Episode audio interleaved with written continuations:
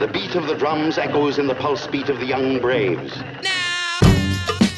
Salut les joueuses, salut les joueurs, je suis Paul Gara et pour cette nouvelle interview, je suis en compagnie de Maxime Rambourg. Salut Maxime. Salut. Tu vas bien? Ça va très bien, ouais. Bah écoute Maxime, tu es auteur de jeux, mais tu as un parcours euh, au départ, tu viens aussi du monde associatif ludique puisque tu avais créé un bar à jeux. Tout à fait. Avant de commencer euh, à être auteur, avant d'entrer dans ton activité euh, professionnelle puisque tu es auteur à plein temps. Oui, oui, oui. On va euh, revenir un petit peu sur ton profil de joueur. Euh, J'ai cru comprendre que tu jouais déjà enfant, en famille. Euh, ouais, non, je jouais beaucoup. Alors plutôt à des jeux traditionnels, beaucoup de jeux de cartes, de jeux de dés, euh, des trucs très classiques. Après, plus euh, plus j'ai grandi, plus j'ai commencé à jouer à des jeux, euh, mes types Risk, euh, Pay, les machins comme ça, qui arrivaient à la maison aussi. Et c'est plutôt à la fac que j'ai commencé à découvrir, euh, par le biais de potes, euh, des jeux modernes que je connaissais pas du tout, alors que j'étais très joueur, mais vraiment que de, de ce qui était classique. Et j'ai découvert euh, tout un univers de jeux euh, complètement différent de ce que j'avais l'habitude. C'est tout de suite une passion parce que j'ai compris que tu étais assez touche à tout. Il y avait beaucoup de choses qui t'intéressaient. Euh, tu dis que tu t'intéresses au sport, aux arts, enfin au cinéma, beaucoup de choses. euh, C'était une passion qui a pris vraiment le pas ou c'était une passion parmi tant d'autres au début? Euh, c'était euh, une passion parmi tant d'autres, mais tout petit, je faisais déjà, je créais des jeux pour mes copains, assez jeunes, hein, 6-7 ans et tout, j'étais déjà en train d'essayer de refaire des jeux vidéo en mode papier pour y rejouer avec mes copains et faire, enfin voilà, et j'avais, il y avait un truc un peu traditionnel de tous les ans, je faisais un jeu euh, que je refaisais entièrement pour mes potes et ça a duré jusqu'à la fin de l'adolescence, c'était un peu le truc traditionnel, donc j'avais déjà ça de, ah je vais créer un truc pour amuser les autres, qui était déjà très présent mais je faisais aussi effectivement de la musique, je faisais de la BD, je faisais, enfin, je faisais énormément d'autres choses, beaucoup de sport, et donc euh, il y a un moment donné où, à la fac, quand j'ai découvert que le jeu de société pouvait avoir un aspect un peu plus culturel, qu'il y avait des auteurs derrière, parce que je savais pas du tout qu'il y avait des auteurs, ça m'a re- redonné un peu ce truc que j'avais quand j'étais gamin, de dire ah mais en fait je peux créer des jeux, ça peut être une activité, euh, pas forcément un métier, mais une activité en tout cas. Pas juste un loisir Ouais. ou quelque chose que tu fais un peu en dilettante à côté. Ouais, puis assez ado, euh, je me suis, ah, en fait, enfant, je voulais créer des jeux, et ado, je me suis dit, bah en fait, c'est, euh, c'est chez Parker et chez MB que vu que je connaissais pas les jeux modernes, euh, que, en fait, t'es employé d'une boîte. de- J'avais pas du tout cette notion-là de de l'autorat. Euh, ensuite, tu fais des études d'art du spectacle, on en reparlera après. Ouais. Je comprends que tu vois le, tu vas au moi je m'en fous, je triche. Euh, tu- dois y aller puisqu'à un moment tu reviens avec l'idée de faire un bar associatif sur ce modèle. Ouais. Alors à la fac, du coup, c'est là que je rencontre euh, Gabriel Durnerin qui me fait découvrir tout ce monde ludique extraordinaire euh, dans un autre cadre complètement, mais euh, mais du coup, il, il me fait découvrir ça. On commence à faire, euh, à monter des soirées dans les bars à Metz, là où on est à la fac. Donc tu animais? Ouais, des soirées jeux où bah au début je participais euh, en tant que joueur pour découvrir ça, puis au fur et à mesure bah je l'accompagnais parce que c'est devenu assez rapidement un bon copain. Je l'accompagnais sur l'animation et assez vite euh, nos études d'art du spectacle euh, dans cette fac-là en l'occurrence euh, on savait que ça nous mènerait pas à grand-chose et que c'était hyper intéressant mais que c'était pas quelque chose qui allait aboutir sur euh, Mm. sur autre chose. Et du coup, on a eu euh, l'occasion de monter un projet de jeu. On savait pas trop ça- quelle forme ça allait prendre. Et euh, le hasard a fait qu'on s'est retrouvé à Lyon pour faire ça, euh, pour euh, étudier un peu plus le jeu, où on voulait euh, se faire une grosse culture ludique, donc tester un petit peu beaucoup de choses. Et notamment à Lyon, il y avait les jeux. C'était un peu le seul endroit. euh, en tout cas le plus proche de là où on était. Et pendant un an, on a fait que jouer, jouer, jouer, et on avait plutôt l'intention de monter un site de critique de jeux. Enfin, c'était encore assez balbutiant. Et assez rapidement avec Gab, ouais, on s'est on s'est plutôt orienté sur, mais en fait, les cafés-jeux dans lesquels on va, là, c'est génial, il faut faire ça, et c'est un bon point de départ pour après euh, démarrer d'autres choses. Et on est revenu à Nancy où on a, on a créé la fin de l'ours. Et le choix du modèle associatif plutôt qu'une entreprise commerciale. euh, Bah, en fait, on avait, nous, une grosse culture associative via la fac, via l'art du spectacle, où on avait, en fait, on faisait, nos études n'étaient pas intéressantes, mais par contre, les assos qu'on a montés, les spectacles qu'on a montés via ces assos-là, les, enfin, voilà, il y avait, il y avait des petits festivals, il y avait des choses comme ça. On avait, du coup, de fait, nous, une grosse culture associative. Donc, ça nous paraissait assez naturel. Et on savait que monter une asso, c'est très simple. On peut le faire du jour au lendemain. Et, on- et monter une entreprise, c'est plus compliqué, ça demande plus de compétences. Et c'était un bon point de départ. ça engage plus aussi la responsabilité entre guillemets d'avoir une entreprise où il y avait ce côté très professionnel qui vous plaisait moins. Il y avait vraiment l'envie de rester dans l'associatif parce que ça véhicule aussi des valeurs qui sont différentes. Ouais, clairement. Il y a déjà il y a une forme de liberté qui n'est pas la même, et il y avait, euh, il y a toujours une volonté aussi de se dire c'est pas pour gagner de l'argent qu'on le fait, c'est effectivement pour avoir une activité. Moi, j'ai été salarié de l'association assez rapidement et ça me permettait de pouvoir m'en occuper correctement, mais c'était pas euh, le but n'était pas de gagner de l'argent et euh, ça nous permettait aussi d'avoir une certaine liberté et de, de mener ça comme on voulait. Donc vous fondez la fin de l'ours, Gabriel et toi? Ouais. En quelle année? 2008. Ouais, donc c'est quand même euh, assez précurseur parce que les barrages ont explosé aujourd'hui, mais euh, je pense qu'en 2008 il n'y avait pas non plus la même euh, non, on est... implantation. non, non, on n'était vraiment pas nombreux. Alors il y avait des bars historiques hein, qui existaient depuis très longtemps à Toulouse, à Lyon, euh, mais effectivement au moment où on le monte, on n'est pas beaucoup. Pendant quelques années, on n'est pas beaucoup. On essaye de se fédérer un peu, et au moment où on a commencé à se fédérer, en fait, on a en 2008-2015, c'est une époque où la démocratisation du jeu, elle s'accélère énormément. T'as le début des années 2000 qui est un gros marqueur, et après le début des années 2010. Mhm. Et donc nous on l'a vécu même en tant du joueur qu'on voyait euh, dans, dans notre bar, etc. On a vu une vraie évolution. On était très peu nombreux au départ et puis euh, à l'arrivée euh, maintenant il y a énormément de barrageux dans tout. Tu es toujours euh, actif dans le à la fin de l'ours? Euh, plus du tout. Non. Plus du Je- tout? J'y passe régulièrement. Je vais jouer, euh, boire des coups. Je fais le vieux meuble. Je râle. Je dis que c'était mieux avant, mais euh, je, suis, je suis plus du tout dans la dans la gestion. Vous êtes aussi, vous faites partie du réseau des cafés ludiques Ouais. ou pas? Ouais, ouais, tout à Ouais. fait. Bah quand je dis on s'est essayé de se fédérer, machin, on fait partie des euh, 4-5 cafés qui ont euh, alors créé c'est un gros mot, mais euh, Mm. euh, contribué. pensé et réfléchi le, le réseau des cafés ludiques. De ton point de vue, ça vous donne vraiment une force aussi euh, en tant qu'interlocuteur dans le milieu? Alors moi c'est le moment où euh, c'était une- c'était plus compliqué comme projet pour moi parce que euh, je suis plus dans l'action directe, dans l'action en tout cas, et ce projet-là il a pris des années de réflexion. D'accord. Et donc effectivement j'ai plus laissé, j'ai participé à ces réflexions-là, mais j'ai un peu laissé d'autres gens aller au bout des réflexions, etc. Moi je voilà, je voulais que ça avance, euh, qu'il se crée des choses, et c'est le moment où j'ai moi j'ai commencé un peu à lâcher euh, l'association et à passer plus sur mon, mon temps d'auteur. D'accord. Donc tu le fais avec Gabriel Vianderin, Ouais. qui lui aussi il est toujours actif dans la fin de l'ours ou il lui aussi, de même il a fait euh, son propre chemin dans le monde du jeu? Ouais, ouais, il a, connaît. euh, ouais, ouais, il a fait un, un tout autre chemin, un plus rapidement que moi. Il est, il a, il a quitté euh, entre guillemets l'assaut euh, assez rapidement parce que lui, il a trouvé un boulot euh, chez un éditeur de jeux, chez Yellow au, tout début, et donc c'était plus compliqué d'avoir un travail à temps plein et de s'occuper de la gestion d'une asso comme celle-là. Et quand vous faites donc la fin de l'ours, vous avez quand même l'idée après de passer d'un statut associatif euh, où on- enfin vous êtes aussi dans une relation amicale à une, à une activité vraiment professionnelle. C'est vous le voyez comme une continuité déjà ou c'est la vie, enfin les chemins de vie qui font qu'on fait que ça a pris cette tournure en tout cas pour toi? La, enfin, la fin de l'ours, c'est resté une association. Si j'ai Ouais, ok. oui. Ah, que Mais le fait que, tu moi, vois, tu vois, est-ce que euh, tu je- t'es dit, bah en fait, je vais faire cette première étape de faire la- le café ludique parce que c'est un modèle qui me plaît et en associatif. Et puis peut-être derrière, ça débouchera sur d'autres euh, d'autres opportunités. Ou au début, tu t'es dit, bah moi voilà, c'est ça que j'ai envie de faire, un café ludique et je reste joueur avant tout plutôt que de devenir un professionnel du jeu, si on peut dire. C'est hyper compliqué de répondre à cette question-là parce que je pense qu'il y a une part d'inconscient qui était là-dessus de dire, il y avait un truc assumé qui était, c'est un point de départ, mais on sait pas de quoi. Et il y avait un côté aussi, euh, on le fait, on réfléchit pas, donc il y avait une volonté de pas non plus trop mettre d'enjeux ou de choses comme ça dessus. Et euh, surtout à un jeune âge comme ça, à un projet comme celui-là, c'était on le fait, on verra bien où ça va et où ça nous mène. En se disant, effectivement, le but c'est que ça nous mène quelque part, mais on n'avait pas du tout. euh, Moi, j'avais déjà envie d'être auteur de jeu, mais c'était pas, euh, c'était pas du tout un objectif. J'ai cru comprendre aussi que la fin de l'ours, ça t'avait permis, parce que tu le dis, hein, tu as toujours créé des jeux, enfin même enfant, tu le faisais. Euh, ça a été aussi un moyen de tester des prototypes pour toi?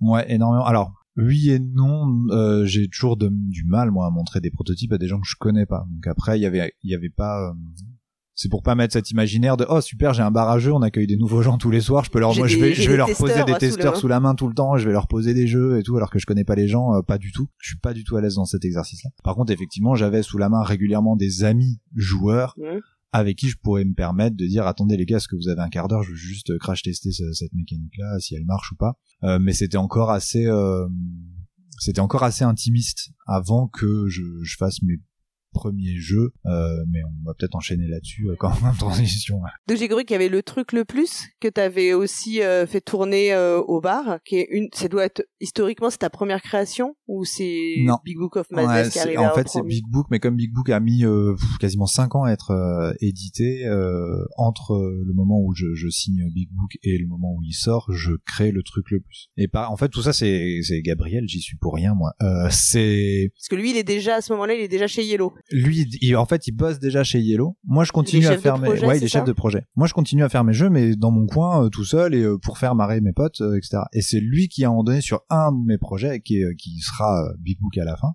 me dit ce truc-là, il faut que tu le montes. Donc, je dis oui, bah, bah, peut-être, mais enfin voilà, je suis encore un peu euh, intimidé par cet exercice-là. Et effectivement, je le monte, ça marche très bien, machin. Ça, ça, enfin, ça marche très bien. C'est accepté par Yellow, ce qui me, voilà, me rend complètement fou. Du coup, après ça, que euh, je me dis tiens, je, peux essayer d'autres choses et le truc le plus arrive assez naturellement parce que barrageux, parce que beaucoup de jeux d'ambiance, euh, beaucoup de facilité à sortir ces jeux-là et à, et à voir comment ça marche. Tu penses que ce, le fait d'avoir montré Big Book, qu'il ait eu à, à Yellow, qu'il l'ait validé, qu'il l'ait signé, même si ça a pris du temps, tu penses que ça a été un déclencheur après pour te mettre en confiance ou euh, te donner du confort en fait pour te dire, bah en fait c'est possible euh, Ouais, ouais, clairement. de le re- de ré- rééditer? Parce que peut-être c'est le plus dur, c'est le premier, Ouais, mais ça. après c'est Moi, ça. tu j'ai eu énormément de chance là-dessus parce que je- j'en vois beaucoup des gens qui galèrent à être euh, à avoir leur première édition et me connaissant et euh, feignant comme je suis, je pense que si ça avait été plus compliqué, si j'avais eu beaucoup de refus, j'aurais pas insisté ou ça m'aurait repris plusieurs années avant d'oser remontrer quelque chose. Là, le fait que effectivement ce soit accepté, ça a ça a déclenché instantanément un truc en mode oh putain c'est possible et c'est un je touche du doigt je touche du doigt un rêve c'est voilà il y avait vraiment un- immédiatement un truc un peu de cet ordre-là. Chez Yellow, ton chef de projet sur le Big Book of Madness, ça va être Gabriel ou c'est quelqu'un d'autre Euh, bah comme ça dure 5 ans, euh, c'est plein de gens. c'est un peu le problème euh, de, de- des boîtes où il y a un gros turnover. Euh, ça a été Gabriel, oui, pendant pendant une grosse partie du dev, quasiment tout le développement, c'était Gabriel. Et comment tu gérais ça? Parce que là, du coup, vous étiez plus dans la même relation ah, purement amicale, vous étiez dans une relation plus professionnelle, ou peut-être parfois il te faisait des retours qui étaient pas dit de la même, enfin qui étaient pas sur la même intention parce que t'as pas le même rôle.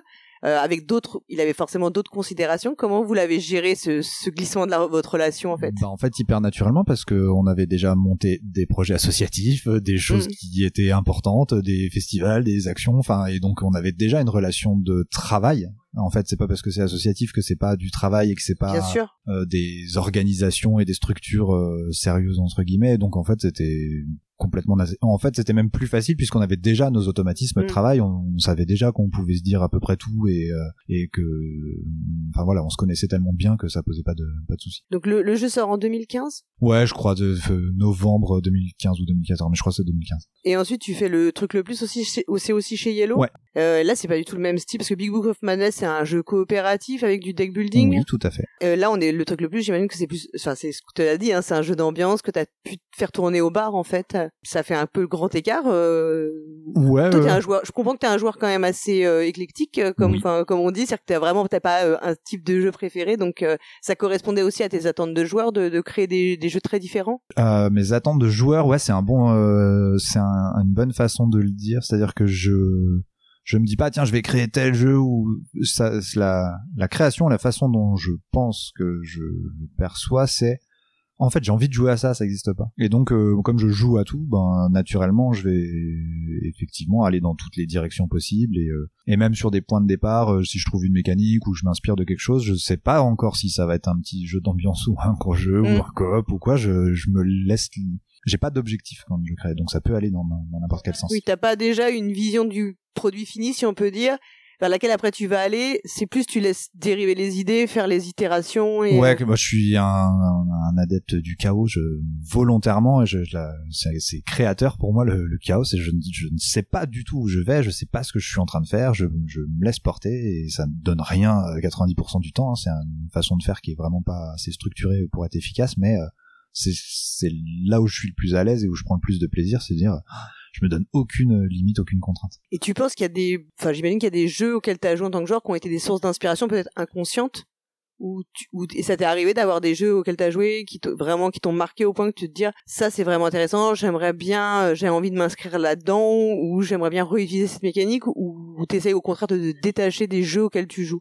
je, je pense qu'en fait c'est obligé que tout tout est une source d'inspiration déjà mais d'autant plus les jeux et d'autant plus quand ils sont marquants en tant que joueurs ils sont forcément marquants euh, dans, dans la création aussi. C'est évident que Big Book euh, ça arrive après euh, Dominion qui est une claque euh, extraordinaire euh, en, en, termes de joueurs, ça n'existe pas avant et quand ça arrive c'est complètement fou. Et euh, les jeux coopératifs. Et il y a un truc de ah, en fait je veux mixer ces deux ces deux domaines-là, j'adore j'adore les deux choses, ça n'existe pas encore. Et c'est ce que je disais tout à l'heure la création de en fait je veux jouer à ça, ça n'existe pas, je vais le faire. Et y y a, donc oui forcément à chaque fois il y a tiens je vais mixer ça avec ça ou j'ai mais c'est pas conscient du tout c'est-à-dire, c'est, euh, bah en fait, je voudrais jouer à ce jeu-là qui n'existe pas encore. Mais c'est ce que bah, Fatil, il travaille comme ça en fait. Il dit que lui, il a créé des jeux là où il estimait qu'il y avait des manques mécaniques et c'est pour ça qu'il fait des jeux si différents les uns des autres, parce qu'en fait, euh, alors qu'il y a des auteurs qui vont faire un peu, bah, je sais pas, Rosenberg, il a fait quand même beaucoup de jeux qui se ressemblent, où tu retrouves des choses qu'il a euh, améliorées et tout. Mais Vlad Fatil, il dit c'est pour ça que lui, il fait des jeux si différents, parce qu'il a cette vision de dire, euh, là, je trouve qu'il y a un manque, j'ai envie de créer le jeu qui va faire la passerelle, en fait, entre deux, deux choses, quoi. Donc, ce serait plus cette vision-là. Toi, t'as vraiment, tu te dis, y a ça, ça n'existe pas, j'ai envie d'y jouer, donc, bah, je vais pas attendre que quelqu'un le fasse, je vais, je vais essayer de le faire moi. Euh, ouais, je, je, le conscientise. En fait, j'essaye de ce que je disais tout à l'heure d'avoir le plus de liberté possible. Ça, ça demande aussi de ne rien conscientiser. Donc après, ouais. plus on me demande et qu'on me pose des questions, je suis obligé de faire l'effort de conscientiser les choses. Et donc ça, ça me révèle à moi-même pas mal de réflexes. Mais euh, euh, oui, certainement, euh, certainement qu'il doit y avoir un peu de ça. Mais ce que je disais tout à l'heure, moi, je, mais on, on, en parlait pour autre chose. Mais c'est, euh, moi, j'aime bien jouer. Mm. Donc en fait, la création, elle vient du fait que tiens, je, je suis tout seul là et en fait, j'ai envie de jouer j'ai pas un jeu qui me va et donc je vais le faire pour pouvoir y jouer. C'est même pas le faire pour le faire, c'est euh, mon but au final c'est de jouer à un jeu. Ensuite tu vas, enfin je, sais pas comment ça s'articule chronologiquement, mais tu vas rencontrer Théo Rivière à un moment. À un moment, ouais. à un moment, donc je sais pas en quelle année exactement. Ça va changer des choses. Et on peut dire que c'est ton seul co-auteur aujourd'hui. Ouais, je suis. Euh, alors, il y a plusieurs questions. Euh, je, ouais. y a, chronologiquement, je rencontre Théo à la fin de l'ours justement à Nancy euh, parce que lui, il bosse aussi chez Yellow pendant un temps. Et donc, euh, ça gravite autour bah, de Gabriel, etc. Donc, c'est le même groupe. On se côtoie, mais euh, vraiment pas plus que ça. Quoi. On se croise à des moments et euh, on s'apprécie, mais il n'y a pas une, une, une, amitié ou une relation qui se crée à ce moment-là. C'est plus tard, quand on se recroise, quand lui il est à Bruxelles et qu'on se recroise sur des salons, sur des festivals, qu'il commence à sortir pas mal de jeux, qui et et qu'il a ce contact facile aussi et comme on s'était déjà croisé on arrive assez rapidement à discuter et à se dire tiens ce serait bien qu'on fasse quelque chose ensemble.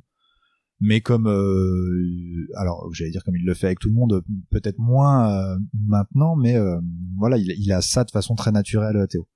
Moi à l'inverse pas du tout. Je suis pas du tout à l'aise avec le co-autorat j'aime bien travailler dans mon coin. Alors j'adore la relation éditoriale j'aime bien ce qu'on m'apporte euh, sur le côté éditorial et cette relation de travail mais mais où les tâches sont peut-être plus enfin ouais, définies. Elles sont plus définies alors que dans le co-autorat euh... en fait on est complètement à égalité en fait et euh, enfin on est sur le même exactement on va faire la même chose en fait hein, ouais c'est ça et il faut savoir euh, laisser son ego complètement de côté et en fait je pense que Théo et moi c'est là où on s'entend très bien c'est qu'on arrive euh, extrêmement bien à faire ça. Et on a euh, assez rapidement voire même instantanément découvert une vraie relation de travail ultra efficace et ultra plaisante. Je pense qu'en mm. fait on se on prend énormément de plaisir à bosser ensemble et c'est pour ça qu'on continue à le faire. C'est ton seul co-auteur, je disais, vous avez fait ensemble The Loop, vous avez fait euh, Fluffy Valley, vous avez fait Dracula versus Van Helsing, vous avez fait Happy Bee, c'est facile. Ouais, le coffre au trésor là, je aussi, peux revoir, enfant, ouais. Ouais, ouais. Voilà. Euh, mais c'est ton seul co-auteur aujourd'hui. Pour le moment, oui. Tu envisages de travailler avec d'autres personnes? Que avec des copains que avec des même c'est même pas que avec des copains c'est que avec des amis c'est-à-dire ouais. que vraiment là, cette relation là de travail alors après euh, tout peut changer du jour au lendemain. Moi je, Bien sûr. je je fixe jamais rien. Ça peut ça peut arriver. Mais j'ai besoin de euh, savoir comment la personne fonctionne pour pouvoir bosser avec. Et c'est euh, dommage parce que j'aimerais bien bosser avec plein de gens et être à l'aise dans cet exercice là mais j'ai besoin de savoir ce que moi je peux dire comment ça va être perçu par cette personne là quelles sont les envies en tant que joueur de cette personne-là, comment il fonctionne en termes de façon de travailler, etc. Et j'ai besoin d'être super à l'aise sur tous mmh. ces points-là pour me dire, ok, moi, euh, voilà comment elles sont mes idées, et je sais comment toi tu vas les, les accueillir. Donc, euh, ça demande, euh, ouais, d'avoir déjà une relation d'amitié assez forte. Parce que souvent, quand on parle avec des auteurs du co-autorat, ils valorisent le, le côté ping-pong, le fait que, bah, en fait, là où on est bloqué, l'autre débloque souvent la situation. Toi, quand tu fais la comparaison entre ce travail de co-autorat avec Théo et ton travail quand tu fais tes jeux tout seul. Est-ce que tu trouves qu'il y a vraiment une facilitation au niveau du déblocage de certaines idées Est-ce que tu retrouves, enfin, est-ce que ça te manque le ping-pong quand t'es seul? Ou qu'est-ce que ça t'apporte d'être seul en fait? Quels sont les, avantages un peu et inconvénients du euh, c'est compliqué d'y répondre parce que pareil, j'essaye de pas trop euh, réfléchir à ces notions-là. Mais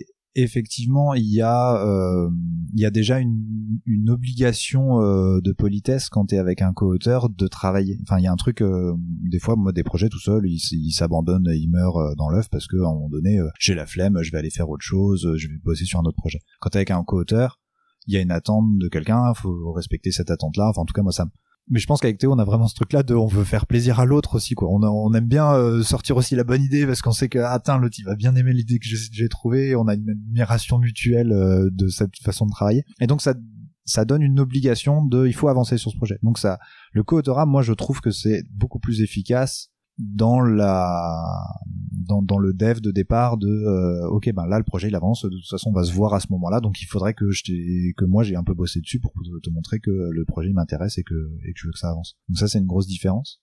Par contre effectivement euh, il y a une deuxième différence sur la façon de mener le projet. Il y a plein de choix euh, de micro choix tout au long du développement même après sur la relation éditoriale que je ne ferais pas du tout si c'était des projets à moi tout seul et que j'accepte de faire parce que euh, c'est des projets avec Théo et que je veux pas euh, lui l'emmerder avec mes façons et mes choix de vie, etc. Et donc, mais moi je pense que ça me fait du bien parce que je suis fermé sur plein de choses et Théo au contraire il est très très ouvert sur plein de façons de faire et il m'a il m'a fait découvrir aussi ce truc de ben on, essaye cette expérience là on voit où elle va et euh, ce qui était ma façon de fonctionner mais pas du tout sur le sur le jeu donc il m'a un peu remis mon truc un peu naturel de oui en fait on essaye et puis j'avais ce, truc de râler aussi beaucoup sur pas mal de façons d'éditer, etc. Et lui, bah, en fait, je vais essayer d'aller voir ailleurs, comment c'est, je vais essayer plein de choses, et après, j'aurai de la matière pour euh, mieux critiquer la façon dont c'est fait.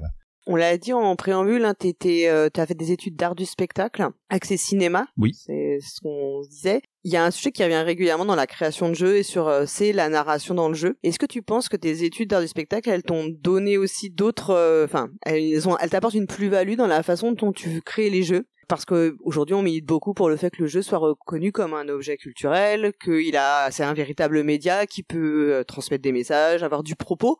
Je dis pas forcément un propos très sérieux, hein, mais qui transmet, euh, en tout cas aussi qui transmet une histoire. Et l'histoire, elle ne passe pas, enfin la narration passe pas forcément que par l'écrit. Est-ce que c'est quelque chose que tu penses que tu peux réutiliser ou que tu réutilises inconsciemment peut-être dans tes créations? Euh, Je crois que c'est plus compliqué que ça et que c'est presque l'inverse. Je vais essayer d'expliquer ce que je pense, mais c'est hyper compliqué déjà dans ma tête. C'est parce que moi j'ai une façon de fonctionner naturellement comme ça que j'ai fait de l'art du spectacle. Et pas l'art du spectacle m'a amené cette façon de fonctionner, c'est-à-dire que en fait c'est mon chemin, mon parcours est assez, naturel de ben j'ai le cerveau et la façon de penser qui est comme ça. Ça m'a amené vers de l'artistique, du de la narration effectivement qui passe par l'image, qui passe par le corps, qui passe par toutes ces choses là ça ça m'a attiré parce que j'avais déjà une sensibilité là-dessus. Donc j'ai fait de l'art du spectacle, mais du coup j'avais déjà cette sensibilité là, cette façon de penser là, et ça m'a et ça effectivement ça m'aide dans le jeu. En tout cas, je remarque que euh, souvent ce qui m'importe et quand on est bloqué sur des choses, c'est ah mais qu'est-ce qu'on veut raconter? Et j'utilise beaucoup ce terme-là et en fait bah oui c'est ça en fait c'est la, narration par le jeu. Pourtant j'aime pas du tout les jeux narratifs, mais euh, parce que justement j'aime bien quand c'est amené par autre chose c'est ah oui mais qu'est-ce qu'on raconte? Et j'aime bien je suis admiratif moi quand euh, dans le travail des autres quand justement la règle du jeu elle est là pour amener le thème pour raconter l'univers euh, l'histoire et tout et que toutes les petites règles de jeu elles sont hyper élégantes parce qu'elles ah ouais elles se justifient par rapport à ce que ça raconte ça j'adore ça il y a, y a un jeu, enfin, tu penses que dans tes créations, il y a un jeu particulier qui, qui exprime ça, en fait, cette recherche-là? Euh, Non, je crois que je suis nul pour ça. Euh... non, mais non. Euh, si si du coup enfin je pense enfin euh, j'en sais rien parce que pareil je me je j'essaye de pas me regarder donc euh, c'est hyper dur de se juger soi-même donc j'évite de le faire euh, non j'en sais rien. Je j'essaye. En tout cas j'essaye. Je sais que j'essaye mais après je regarde pas si j'y arrive ou pas. Et ça t'a donné aussi parce que moi je trouve que dans le jeu le problème effectivement c'est que la narration enfin souvent euh, passe par l'écrit euh, des cartes à lire etc et que ça c'est un peu le, bah, le truc le plus évident. Mais c'est vrai qu'il y a d'autres jeux qui mécaniquement enfin arrivent à t'apporter euh, bah, je pense à un jeu tout bête mais la colline au feu follet. Je trouve que c'est un jeu qui est assez incroyable en termes de narration.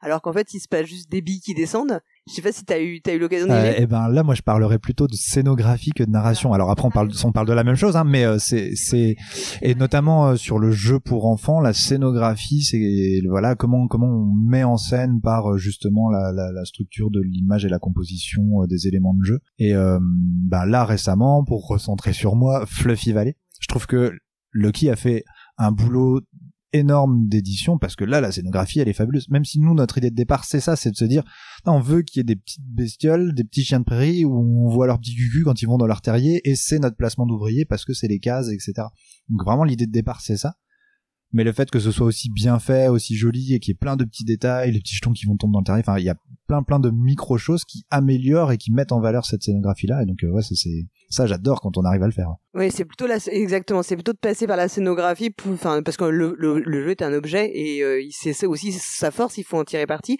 Je pensais aussi à un jeu comme les jeux où tu, par exemple, Gizmos, par exemple, qui est un jeu où tu vas piocher dans un réservoir. Il y a aussi tout l'aspect du geste, du rituel, qui crée en fait, euh, qui crée de l'histoire. Et je- enfin, je sais pas comment toi tu le vois, mais je trouve que c'est souvent insuffisamment exploité, euh, bah, justement pour rapporter le propos en fait de- ouais, de, ce clairement. qu'on fait. Euh, je pense que The Loop, si on met un dé au lieu d'une tour à cube, euh, mécaniquement, c'est exactement la même chose en termes de en termes de jeu, ça change complètement tout. Et et il y a plein d'exemples comme ça. C'est en fait, c'est important de réfléchir aux éléments de jeu, mais ouais, c'est c'est ouais, c'est compliqué. euh. Toi, ça t'importe le, le côté matériel aussi quand tu crées un jeu? Je je passe immédiatement par le matériel. Je j'arrive pas trop à à réfléchir la règle de jeu etc je il, il faut absolument quand j'ai une idée ok faut que je la matérialise. Déjà ça me permet de structurer mon idée parce que sinon tant qu'elle est dans la tête il y a, moi, il y a aucune structure dans mon cerveau donc euh, il faut il faut poser il faut que ce soit matériel il faut que ce soit posé. Et du coup euh, je fais ok ça marche pas c'était quoi le que je qu'est-ce que je voulais faire c'était quoi mon idée en fait? Ah oui c'était ça donc je hop je recommence et je refais et je refais et je refais enfin je passe par un million d'itérations mais physiques il faut que je fasse les cartes pour que tu matérialises en Ouais. fait ce que ça donne euh, et que tu vraiment la manipu- la- l'aspect manipulation et, euh, également. ouais, et quoi. puis en, en fait en faisant le travail de construction euh, physique, c'est presque le moment où je crée. En fait, je Mm. je- je- je- j'ouvre mon, mon ordi si c'est un jeu de cartes, je vais commencer à faire mon modèle de carte et mais ah bah tiens le coup je le mets là. Ah ouais, il y a un coup dans mon jeu. Ah oui, bah peut-être. Bah du coup, il y a des ressources. Ah oui, alors faut que je mette la ressource là et voilà, c'est en structurant visuellement les différents éléments de jeu que je les crée et que je les structure. Enfin, je me répète, mais voilà. Cette année en fait on, donc là on est en 2024 mais en 2023 parce qu'on est nous sommes en janvier quand nous enregistrons, il y a beaucoup de jeux de toi qui sont sortis. Alors on sait qu'en réalité, c'est pas forcément qu'ils ont tous été faits en même temps mais parce qu'il y a des jeux qui prennent du temps à sortir. Euh, il y a eu Mind Up, il y a eu Fluffy Valley, il y a eu Dracula versus Van Helsing, il y a eu Vampire Village.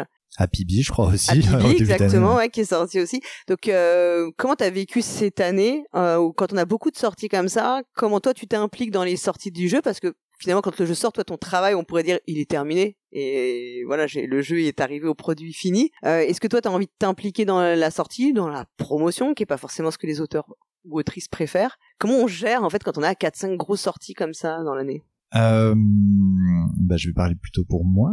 euh, je- moi, j'aime pas du tout. C'est vraiment un exercice dans lequel je suis pas allé. Alors, je suis très content que mes jeux sortent. Euh, pour revenir au, début de ta question, j'ai vécu une super année euh, ludique parce que c'était extraordinaire d'avoir plein de sorties, de, de se sentir actif. Surtout que j'avais eu un gros creux euh, pendant deux ans. J'ai pas eu beaucoup de sorties. Donc après, ouais, c'est des hasards de calendrier. Et puis c'est marrant de de se dire ok j'ai eu euh, allez deux ans là où j'ai pas sorti beaucoup de jeux ouais parce qu'en fait il y a euh, quatre ans bah j'ai pas beaucoup bossé euh, pour plein de raisons. Je me suis retrouvé à avoir moins d'inspiration à avoir moins de motivation pour bosser. Et du coup bah ça se ressent euh, en termes de sortie quatre ans après. Il y a vraiment un, truc assez euh, flagrant là-dessus. Et après euh, des hasards de calendrier de jeux qui sont signés il y a huit ans euh, et qui sont sortis cette année et d'autres qui sont signés euh, un an avant euh, qui sont sortis aussi. Et donc il y a eu un effet de de- d'entonnoir de tout tout est arrivé en même temps après sur l'aspect com sur l'aspect euh, prise en main des projets etc c'est je fais un effort. C'est-à-dire que la plus beaucoup d'éditeurs ne se rendent pas compte mais je leur dis oui vraiment par politesse et euh, je suis pas à l'aise dans l'exercice de la dédicace je suis pas à l'aise enfin même pas pas à l'aise c'est que ça m'intéresse pas trop je vois pas l'intérêt. Moi je milite pas du tout pour que l'auteur soit mis en avant et que euh, on rend alors moi je veux qu'il y ait une reconnaissance des auteurs et une implication des auteurs par rapport aux éditeurs par rapport au Mhm. travail éditorial ça je suis assez virulent là-dessus. Mais par contre, sur le public, non, je je vois pas beaucoup l'intérêt. Pour moi, c'est juste ah tiens, ça donne un, élément de communication de plus à l'éditeur qui a pas eu assez d'idées ou de, enfin voilà, ça, ça lui donne un, un moyen de com de plus. Et donc souvent il y a un truc de ah mais c'est pour vous rendre service à vous les auteurs, c'est pour vous mettre en avant et tout et non en fait c'est pour vous rendre service à vous. Donc après ça rend service au jeu et c'est très bien et il faut euh, trouver tous les moyens enfin tous les moyens possibles non mais des, des moyens sains et, euh, et cool de, de mettre en avant les jeux. Euh, mais j'ai moins d'appétence là-dessus. Et c'est un débat qui est compliqué en termes au niveau des auteurs parce qu'il y a des auteurs pour qui c'est ça fait partie intégrante du métier euh, il faut le faire absolument euh, ou bah moi j'adore le faire c'est cool je le fais volontiers et c'est souvent difficile de enfin moi j'ai du mal à en parler assez clairement aux éditeurs dire moi je c'est pas trop mon truc. Après quand j'arrive à en parler ben c'est très bien accepté. On s'embête pas avec ça pas de souci. Mais euh, maintenant j'ai plus d'expérience donc euh, je m'y fais beaucoup plus. Et puis euh, pareil ça dépend des contextes ça dépend des projets. Je sais quand c'est avec Théo bah déjà je dis oui plus naturellement parce qu'il y a Théo et parce que je veux pas l'embêter lui. Et puis après en fait je passe un bon moment parce que je vais passer un moment avec Théo et qu'on va déconner sur un truc. Donc voilà ça, ça dépend des situations. Enfin, j'ai parfois l'impression qu'en France, on est très attaché à ce statut d'auteur, que ce soit pour euh, tous les arts en fait, euh, dans la littérature, mais aussi dans le cinéma. On a toujours eu cette vision, on a cette vision un peu même fantasmée parfois de, du créateur. Toi, c'est pas forcément quelque chose euh, sur lequel tu vas? C'est compliqué de répondre à ça. Je vais me faire taper dessus par plein de gens. je sur le travail ah, j'aime pas faire des parallèles, mais là je suis obligé d'en faire un pour expliquer le truc. Et on parlait de cinéma tout à l'heure. Euh, moi, je me sens plus comme un scénariste dans un film comme le réalisateur. que comme le réal ou comme le producteur. Enfin le producteur c'est sûr c'est l'éditeur mais et encore c'est vraiment c'est pas si euh, naturellement euh, évident que ça comme miroir. Mais euh, je dis souvent aux gens euh, c'est qui le scénariste de ce film là t'en as aucune idée quoi. Tu sais pas du mmh, tout. Et moi je suis en fait nous on apporte l'idée de départ mais pareil, ça dépend des projets. C'est un milieu qui est tellement vaste et varié qu'il y a des façons de faire très différentes. Mais il y a certains projets, euh, on arrive, on donne notre idée de départ, euh, on la signe et quatre mm. ans après, on voit un jeu qui a été euh, illustré, modifié et on n'a jamais été pris en compte. On nous a à peine dit ce qui se passait. Et, donc là, je me sens pas du tout auteur de quelque chose. Tu te sens comme un, un, maillon dans la chaîne, en fait. Oui, et, et, ça me va aussi. Enfin, c'est ça me va aussi. C'est moins agréable, mais disons que ça me renforce l'idée de ok, moi je suis plutôt l'initiateur d'une idée de départ et j'ai voulu créer un univers, euh, ça c'est ce qui me plaît le plus. Et après, bah il y a plein de gens, mais comme au cinéma, il y a 800 personnes qui bossent sur un film, bah alors beaucoup moins sur un jeu, mais il y a plein de gens, il y a plein d'étapes différentes avec des gens qui ont des compétences pour euh, cibler telle et telle problématique dans l'édition d'un jeu. Ouais, donc tu, toi, t'es moins attaché à cette reconnaissance euh, vraiment de, d'artiste, enfin, ou bah le problème c'est que euh, par contre euh, ça me fait chier quand tu pas pris en compte et coup sur des sur des projets où putain j'ai un affect dessus que j'aime bien le jeu et que j'ai une vision euh, particulière. Bah j'aimerais bien pouvoir au moins participer à toutes les étapes et donner mon avis sur toutes les étapes. Après bah oui c'est pas mon argent qui va être mis en jeu etc donc je, je, je conscientise assez facilement que j'aurai pas le dernier mot. Ok. Mais les meilleurs projets, c'est ceux où j'étais impliqué euh, du début à la fin sur toutes les étapes. Et là, il y a effectivement dans ces situations-là, il y a un sentiment d'auteur, de ok, j'ai créé quelque chose avec avec d'autres gens, mais euh, bah voilà, c'était mon idée de départ euh, et j'ai participé à la création du truc entièrement si on faisait encore un parallèle avec le cinéma, il y a, c'est comme il y a le cinéma plutôt de studio, enfin euh, voilà, et il y a le cinéma indépendant où souvent le réalisateur est aussi le scénariste et parfois fait même la musique, enfin où, où t'es plus euh, le, en fait il y a un véritable auteur qui est un peu touché à tout. Bon, il va s'entourer d'autres personnes, mais souvent il est quand même l'homme clé ou la femme clé du, du projet, quoi. Oui, oui, clairement. Mais les deux te vont, je comprends. Les deux fonctionnements te vont. Oui, bah je préférerais faire que du, du cinéma d'auteur, mais euh, mais c'est pas possible. Et puis, enfin ouais, c'est tellement d'autres enjeux euh, que c'est compliqué. Euh, on parlait de des nombreuses sorties euh, que tu as eues cette année. Euh, aussi, ça veut dire, ça implique aussi que financièrement, bah, t'as des revenus. Enfin, les auteurs, vous avez des revenus parce que vous avez une avance en général quand vous signez le jeu, et après, bah, tu n'as pas forcément, tu sais pas forcément quand est-ce que tu auras le reste. C'est, ça implique aussi une gestion compliquée euh, quand on est auteur à temps plein, comme tu as choisi de le faire? Ça implique une gestion euh, que je gère pas euh, très très bien. Je bah là ouais j'ai eu plein de sorties, j'ai pas encore euh, eu d'argent hein, et je sais pas du tout les volumes. Je... alors je pourrais les demander, hein, mais c'est des trucs que j'ose pas trop faire. Là c'est la période où justement on est en attente de les relever, de savoir comment ça va se passer.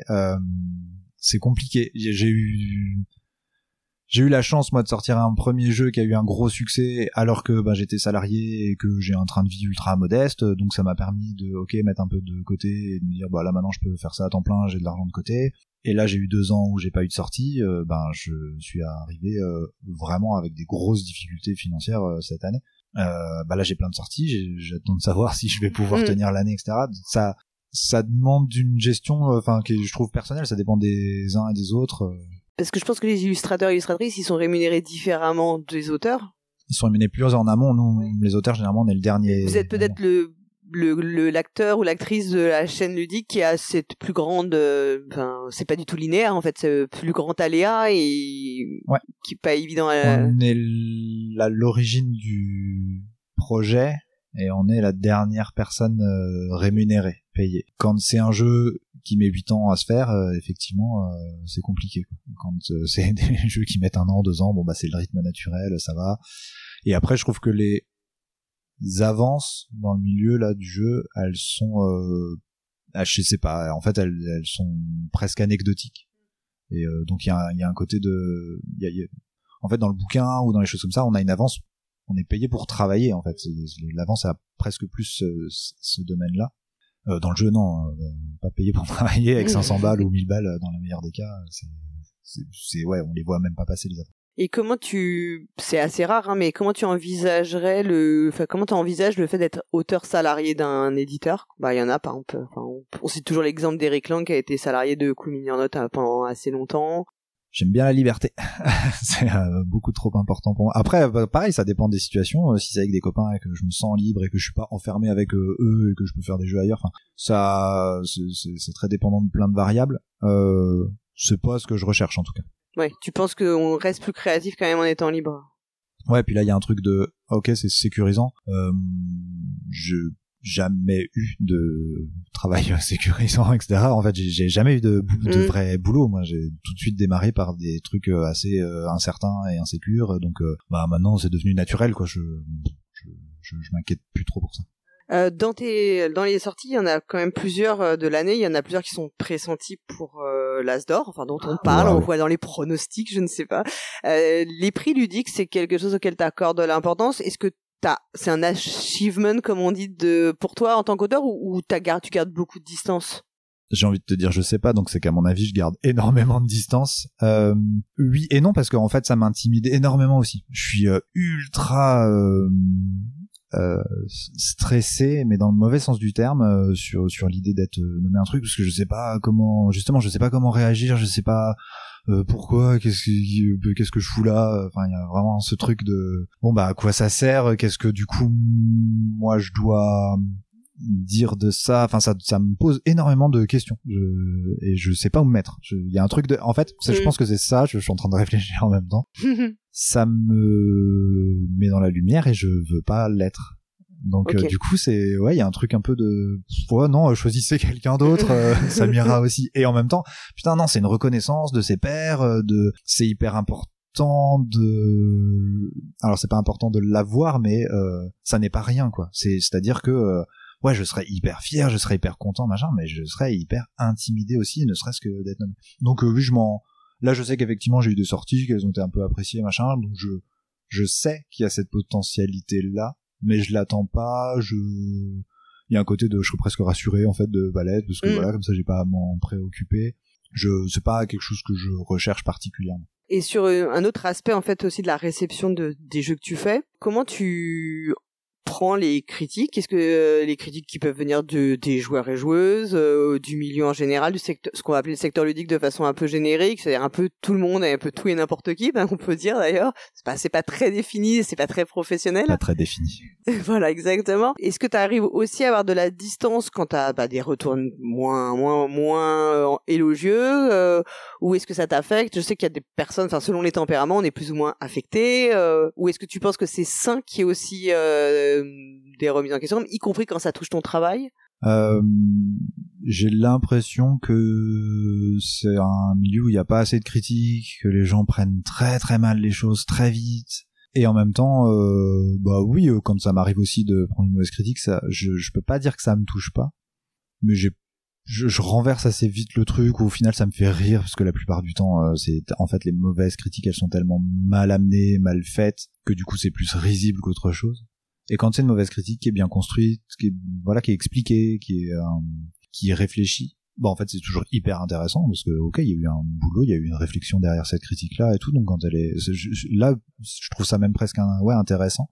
Ça me fait pas euh, ça me fait pas de peine dans ces cas là ça dépend toujours qui euh, le dit dans quel contexte. Euh, mais maintenant il y a euh, dans ce qu'on disait de un peu tout le monde critique tout puis tout dans une époque où tout le monde donne son avis sur tout. Euh, là moi ça me fait marrer je, je voilà je vois plein d'autres auteurs autour de moi qui sont euh, ouais que ça affecte plus euh, bon en fait je suis morteur et j'en ai encore vu une hier euh, qui est fabuleuse je, enfin voilà je vais pas détailler ici mais que on a passé euh, un quart d'heure à rigoler dessus tellement c'est improbable les, mots qui sont employés la façon dont c'est fait. Et est-ce que de fait parce que ce qu'on dit aussi c'est que quand tu émets un avis négatif sur un jeu on te somme souvent de donner des arguments.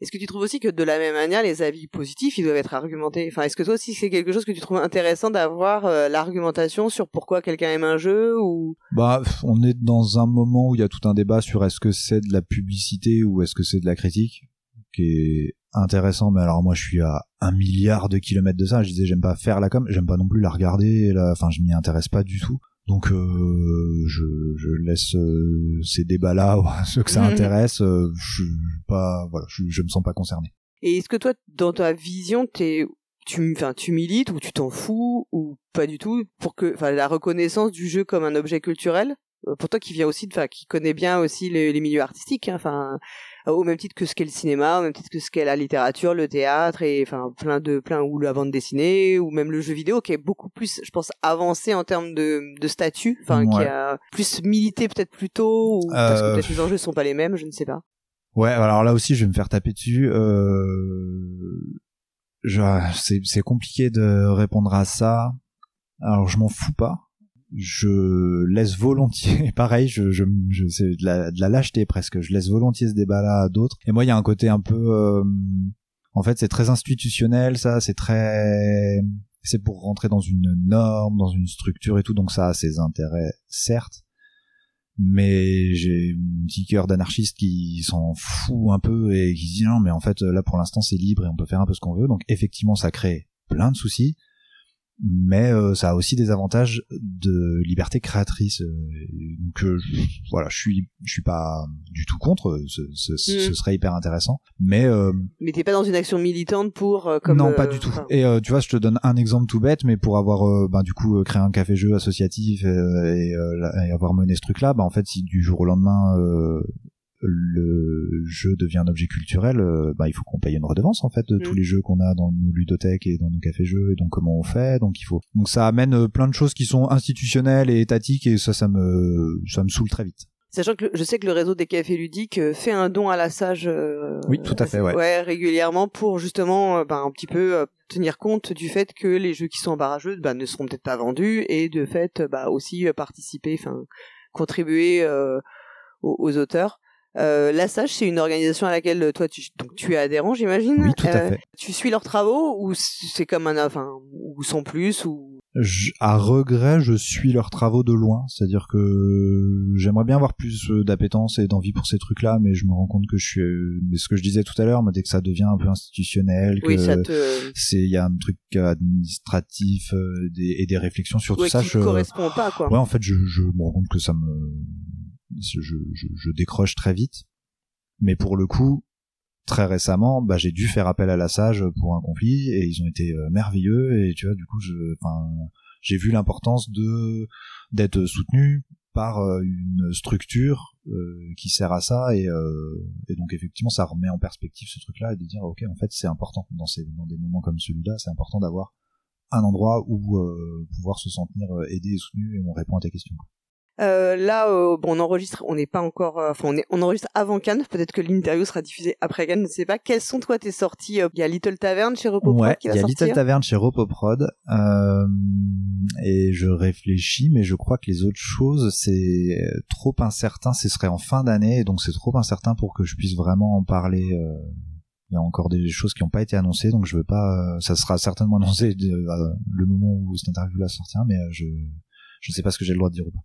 Et Little Tavern, c'est quoi comme type de jeu? C'est un jeu que t'as fait avec Théo? Ouais, c'est un jeu qu'on a fait avec Théo. Euh, c'est un jeu. euh, comment je peux décrire ce truc-là? Euh, Je vais pas le décrire avec les mots que j'emploie dans le privé. euh, mais c'est un, c'est une petite bêtise. Ce, ce jeu-là, c'est vraiment euh, sans aucune prétention. Euh, L'idée de départ, c'était de partir sur le, le jeu le plus simple euh, possible. euh, et en fait, c'est un jeu de placement, mais du coup de coup fourré. On essaye de se refiler des clients dans une taverne. On a chacun la gestion d'une table et on essaye de se refiler les clients les pires et clients. de récupérer les bons clients pour avoir un bon pourboire à la fin. Mais c'est plus euh, ouais un jeu potache euh, pour se marrer euh, qui dure pas longtemps et... Plus un jeu d'ambiance. ouais, ouais c'est vraiment un jeu d'ambiance d'apéro qui va aller vite et on va se marrer parce qu'on va se faire des coups fourrés. Et ça, ça sort quand? Ce sera et ça, sort pour, Cannes le festival de Cannes donc fin février Que Normalement, ouais, voilà. oui, non ils ont annoncé la date là il y a quelques jours donc c'est fin Le février jeu sera disponible quand euh, cette interview sera diffusée. Est-ce qu'il y a quelque chose d'autre dont tu as envie de parler ou tu penses qu'on a fait euh, un bon tour d'horizon j'ai pas réfléchi à cette question là je sais pas euh... Ça, je, je le demande par politesse. j'avoue. bon bah non alors non non non non on a fait le tour on a déjà beaucoup parlé non c'était cool ouais. Bon, bah merci beaucoup Maxime en tout cas. merci à toi Et puis bah on se reverra à Cannes, sûrement. oui on se croise à Cannes Salut, merci beaucoup aux auditeurs et auditrices. Au revoir.